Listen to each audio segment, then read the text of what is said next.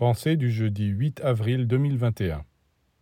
Seuls les initiés ont compris comment devenir de véritables enfants de Dieu. Ils ne quittent jamais le Seigneur pour être indépendants, mais ils veulent être toujours nourris, instruits et protégés par lui. Il n'y a que les êtres ignorants et stupides qui réclament au Seigneur l'indépendance et la liberté.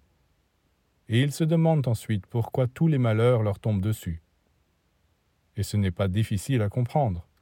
Quand on se sépare de Dieu, on n'est plus ni protégé ni soutenu. Les difficultés et les fardeaux pèsent sur tous ceux qui ont quitté leurs parents divins. Soyez donc comme des enfants. Accrochez-vous à votre Père et à votre Mère céleste, et ayez pleinement confiance en eux.